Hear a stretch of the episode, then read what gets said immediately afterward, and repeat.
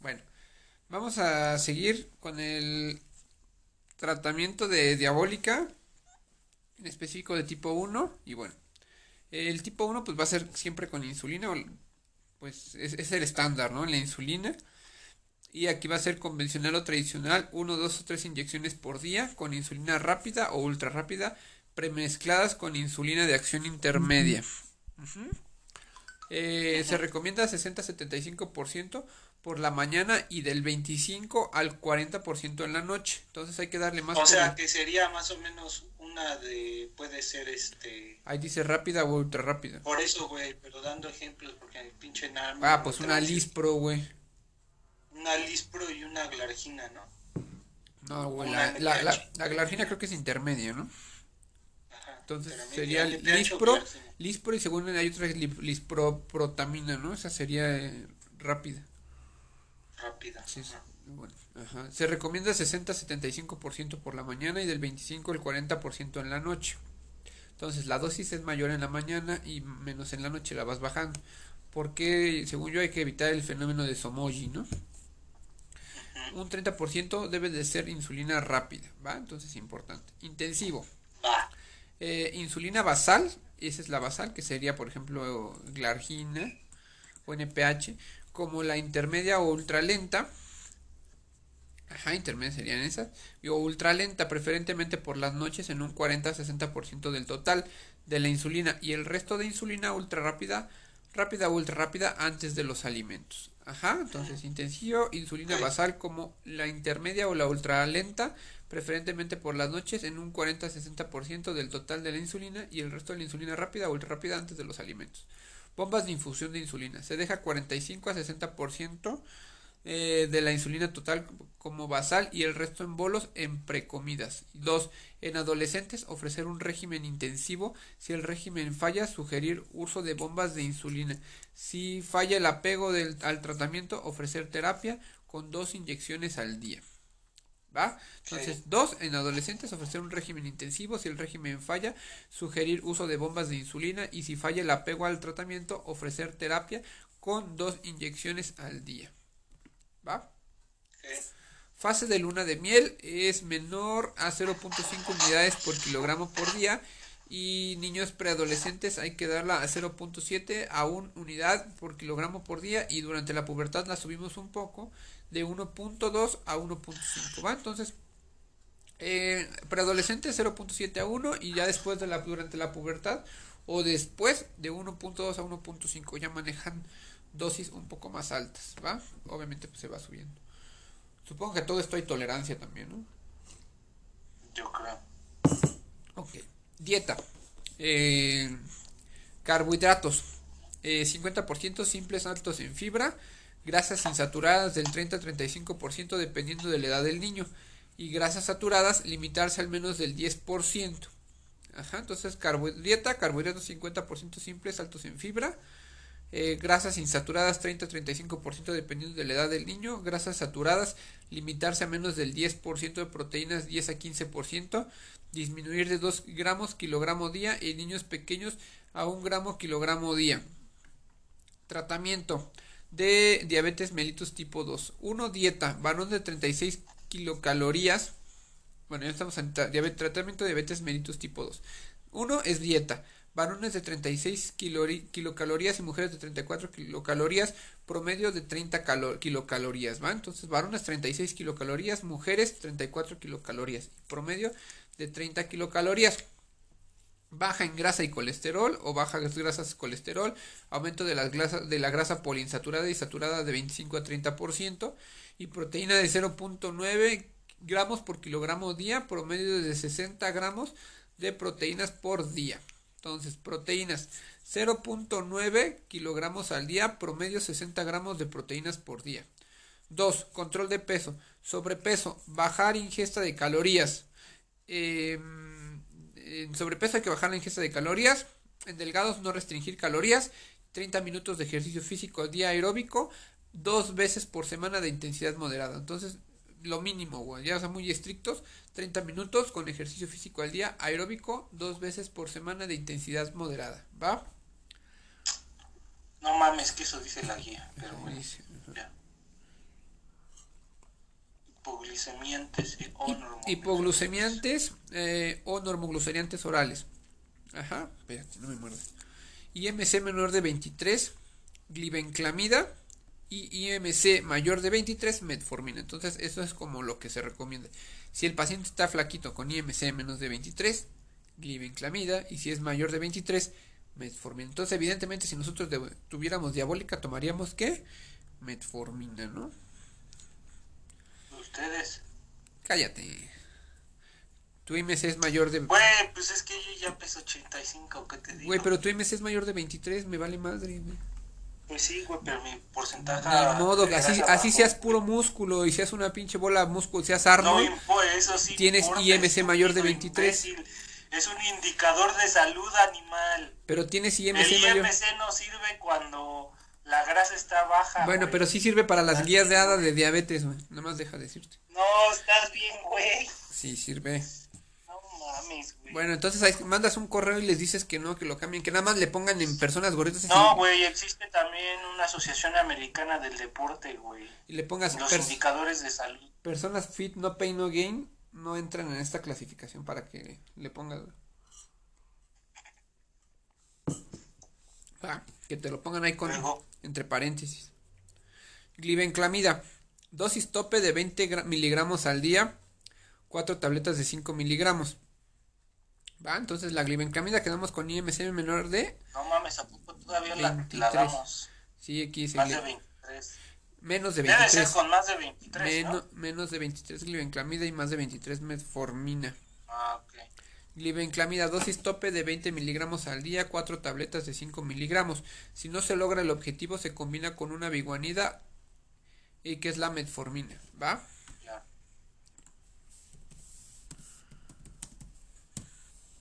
Si no se alcanza la meta, eh, entonces glibenclamida, dosis tope de 20 miligramos al día, 4 tabletas de 5 miligramos. Si no se logra el objetivo, se combina con una biguanida como la metformina.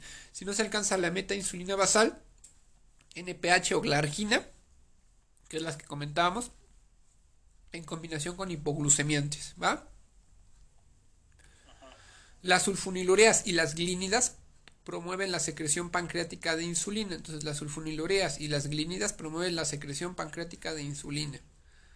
Va, entonces, en pocas palabras, glibenclamida, ajá, la damos, si no, metformina, o le agregamos metformina y según esto vamos a agregar ya después nos vamos a insulinas y se prefieren las basales como la NPH y la glargina, ¿sale? En combinación con glipoglucemiantes. Le puedes dejar si quieres también su metformina, ¿no?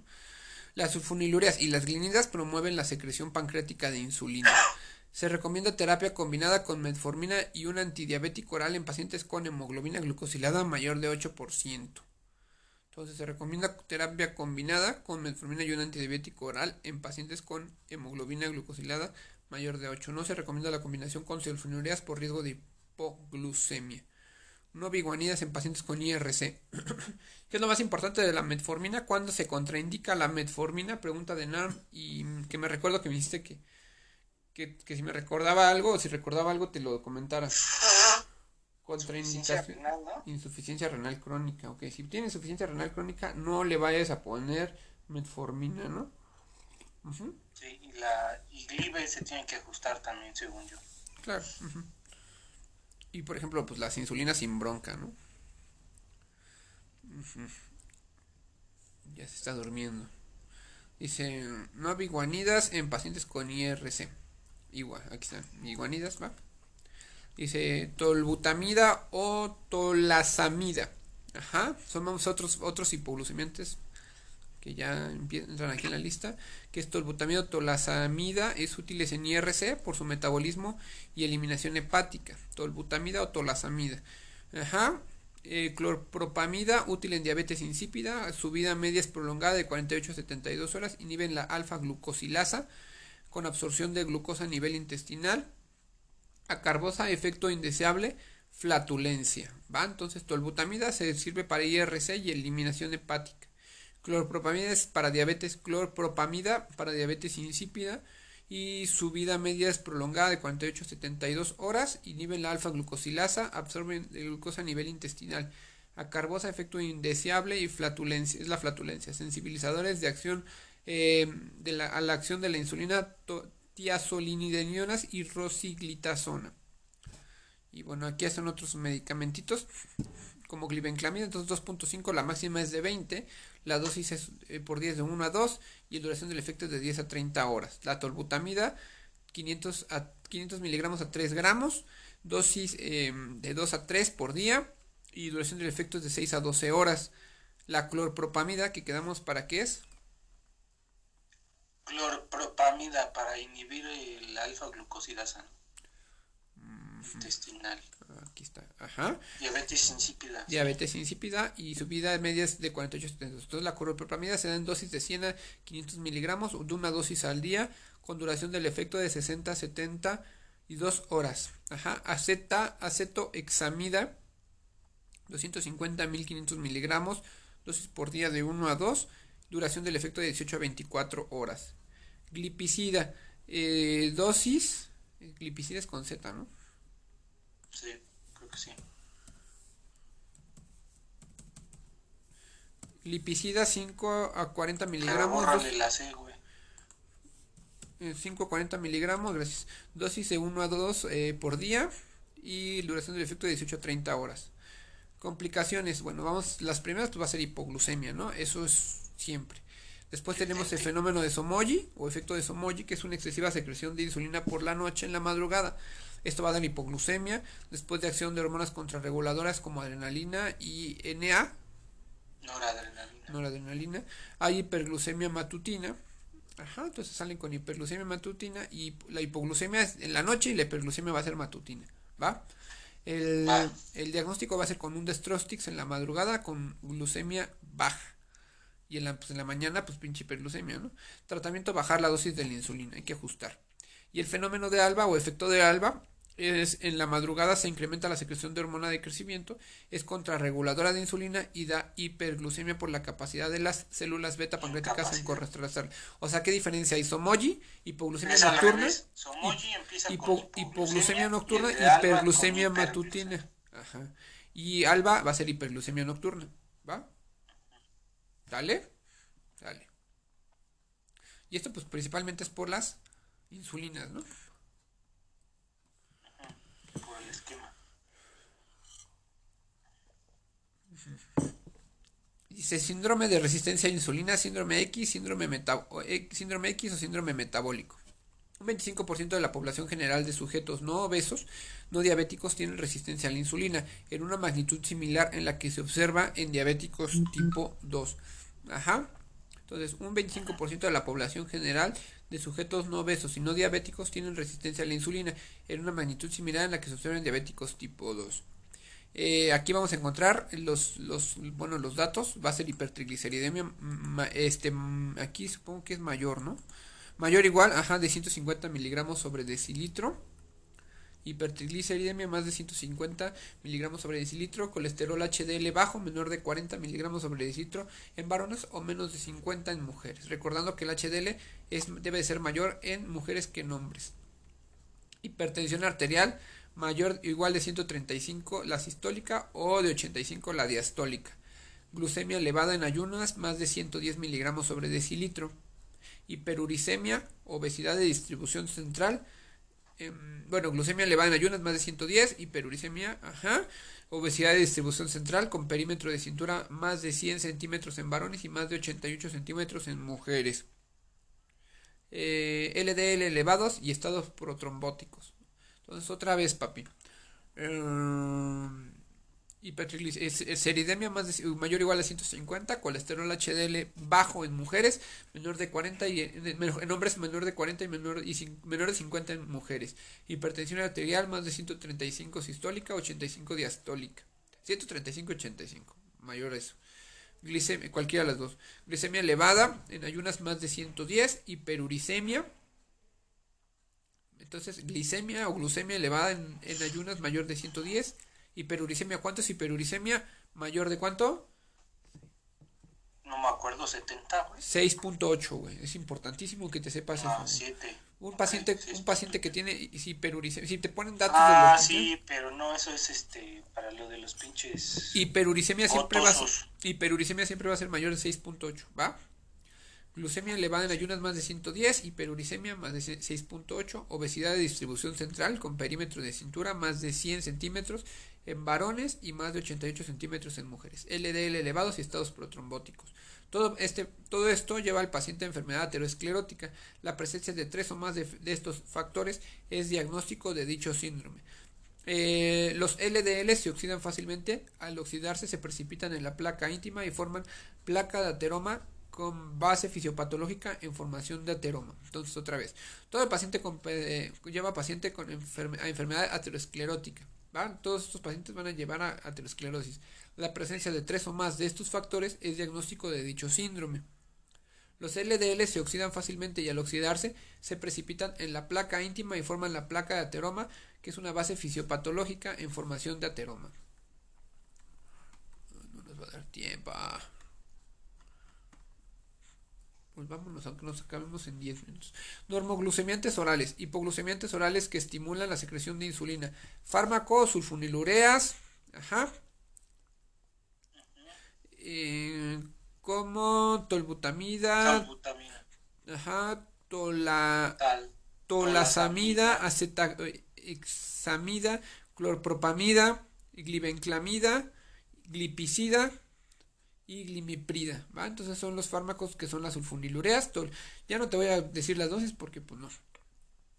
¿Sale? Entonces tolbutamida, tolasamida, acetaxamida, clorpropamida, glibenclamida, glipicida y glimeprida. ¿Esos qué son? Sulfonilureas. Sulfonilureas, muy bien. Este, análogos de la meglitinida. Ajá, análogos de la meglitinida va a estar la repaglinida. ¿Sale? Derivados de la D-fenilananina es la nateglinida. Ajá, se ha presentado una reducción en el uso de esto. Bueno, esto, esto ya es copy-paste de Manuel. Este, alteran la acción de la insulina. Hipoglucemiantes orales ahorradores de insulina. ¿Cuáles tenemos? Biguanidas como metformina. Ajá. Y, otra que dice metformina XR. No. Ah, no, me, no me hables, no me hables. Bueno, ya. Este, tiazolidinedionas como rosiglitazona y pioglitazona. Entonces, tiazolidinedionas como rosiglitazona y pioglitazona. Inhibidores de alfa glucosidasa como acarbosa y miglitol Ajá, entonces otra vez. Biguanidas, metformina, tiazolinedionas, rosiglitazona, pioglitazona. Y inhibidores de la alfa-glucosidasa, acarbosa y miglitol. Entonces es importante, alfa-glucosidasa, acarbosa y miglitol. Tiazolidinedionas, rosiglitazona y pioglitazona. Y biguanidas, pues está fácil, ¿no? Eh, agonistas de la GLP-1, exenetida, liraglutida, estos se acaban en tida, liraglutida y lixisenatida. Inhibidores de la DPP4, que es dipeptidilpeptidasa 4, citagliptina, estos se acaban en tina, citagliptina, liptina, ajá, liptina, citagliptina, linagliptina, sexagliptina y vidagliptina, ajá, inhibidores de la SGLT2 como esos acaban en glifosina, dapaglifosina, canaglifosina y empaglifosina. ¿Estamos?